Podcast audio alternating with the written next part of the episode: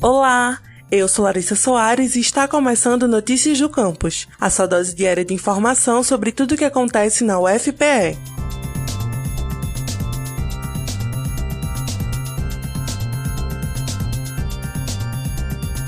Novo estudo desenvolvido na UFPE confirma a eficácia do distanciamento social para conter o crescimento da pandemia. O artigo produzido pelos professores pesquisadores Dalson Figueiredo, do Departamento de Ciência Política da UFPE, e Lucas Silva, da Universidade Estadual de Ciências da Saúde de Alagoas, comprova que as intervenções de distanciamento social adotadas no município de Araraquara, em São Paulo, foram eficazes para diminuir o número de casos diários de Covid-19. O estudo foi publicado pela Sociedade Brasileira de Medicina Tropical e está disponível em bit.ly barra distanciamento e pandemia. Mais informações podem ser obtidas através do e-mail dalson.figueiredo.ufpe.br.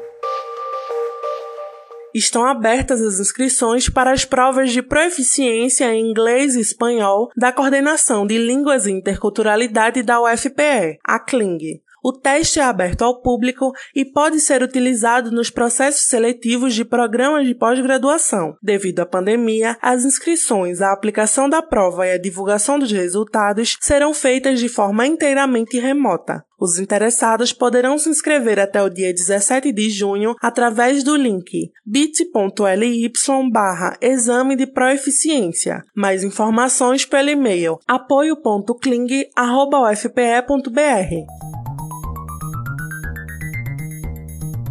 Esse foi o Notícias do Campus de hoje, sua dose diária de informação sobre a Universidade Federal de Pernambuco. Confira essas e outras notícias no site ufpe.br/agência e também no Twitter e Instagram @ascomufpe. E não esqueça de seguir o Notícias do Campus no Facebook e Spotify.